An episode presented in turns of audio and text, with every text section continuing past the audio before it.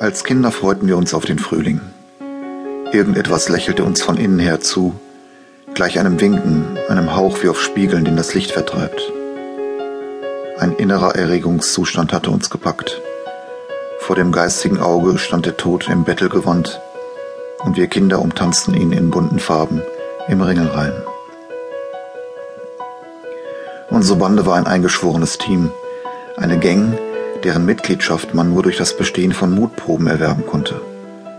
Letztere besaßen ob ihrer brutalen Choreografie eine immens abschreckende Wirkung, insbesondere auf verweichlichte Siebenjährige samt ihrer bemitleidenswerten Stoffpuppenträgheit. Wir fünf waren Siebenjährige, aber solche mit Charakter. Allesamt waren wir durch die Aufnahmeprüfung gegangen und hatten sie bestanden, bis auf Lasse aber der bekam später eine weitere Chance und nutzte sie. Unsere Chefin war so etwas wie eine Zigeunerin.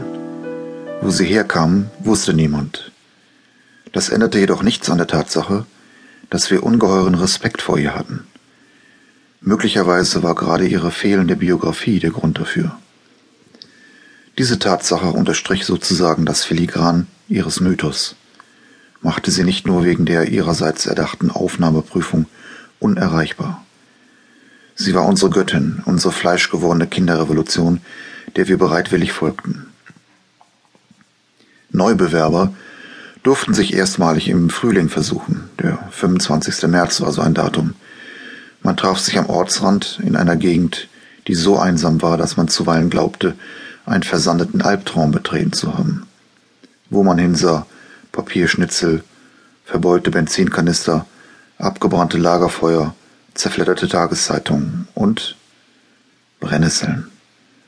Letztere betrachteten wir mit gebührendem Respekt und in atemloser Stille, gehörten sie doch zu jenem Teil des Aufnahmeprogramms, welchen wir nur unter großen Qualen hinter uns gebracht hatten.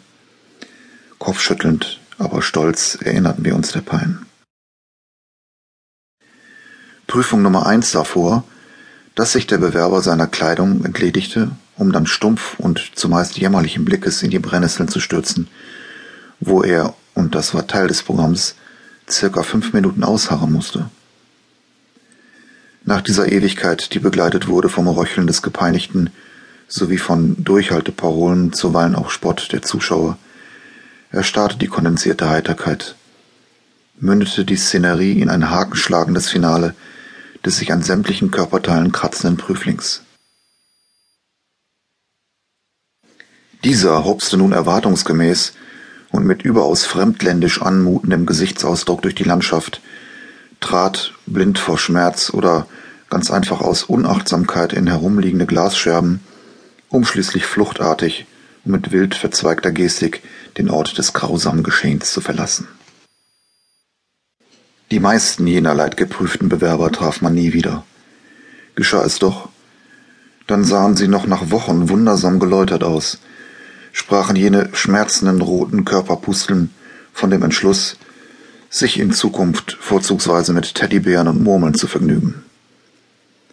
Charakterstarke Siebenjährige, unseres Zuschnitts indes, fanden sich tags darauf erneut ein, um sich der Folgeprüfung zu stellen. Zu groß war der Reiz, dazuzugehören, die Zigeunerin zu knacken und ihr das angestrebte Lächeln abzugewöhnen, welches die Clubaufnahme garantierte